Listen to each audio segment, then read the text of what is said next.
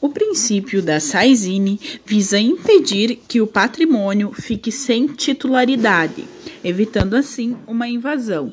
O artigo 1784 do Código Civil prevê a transferência imediata do bem, de forma automática, com a morte do decujus.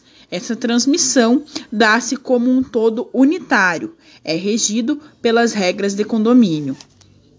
O legatário difere-se do herdeiro. O herdeiro se aplica o princípio da Saizine, já o legatário somente após a partilha.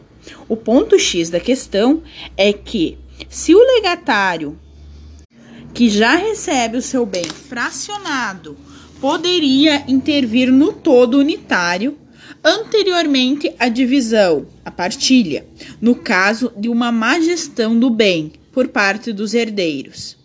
E a resposta a que chegamos é que sim, é possível, mas somente através de um calção. Isto tudo nas ações possessórias.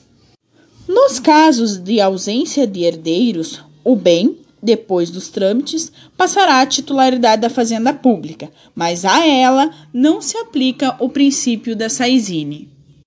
A análise do recurso especial 570723 do Rio de Janeiro, o Supremo Tribunal de Justiça entendeu que admite que na pluralidade de herdeiros antes da partilha usufrua com exclusividade do bem apenas um herdeiro, mas com a condição de que este pagaria aluguel aos demais herdeiros. Outra observação importante sobre o princípio da Saizine é que ele não é considerado absoluto, pois choca-se com os princípios de defesa de interesses coletivos e da ordem econômica e social. O Supremo Tribunal de Justiça e o Supremo Tribunal Federal entenderam que o princípio da Saizine não é capaz de afastar a desapropriação extraordinária para fins de reforma agrária, não sendo capaz de alegar imunidade expropriatória, a qual protege a pequena e a média propriedade rural. O tema em análise é de diversas peculiaridades.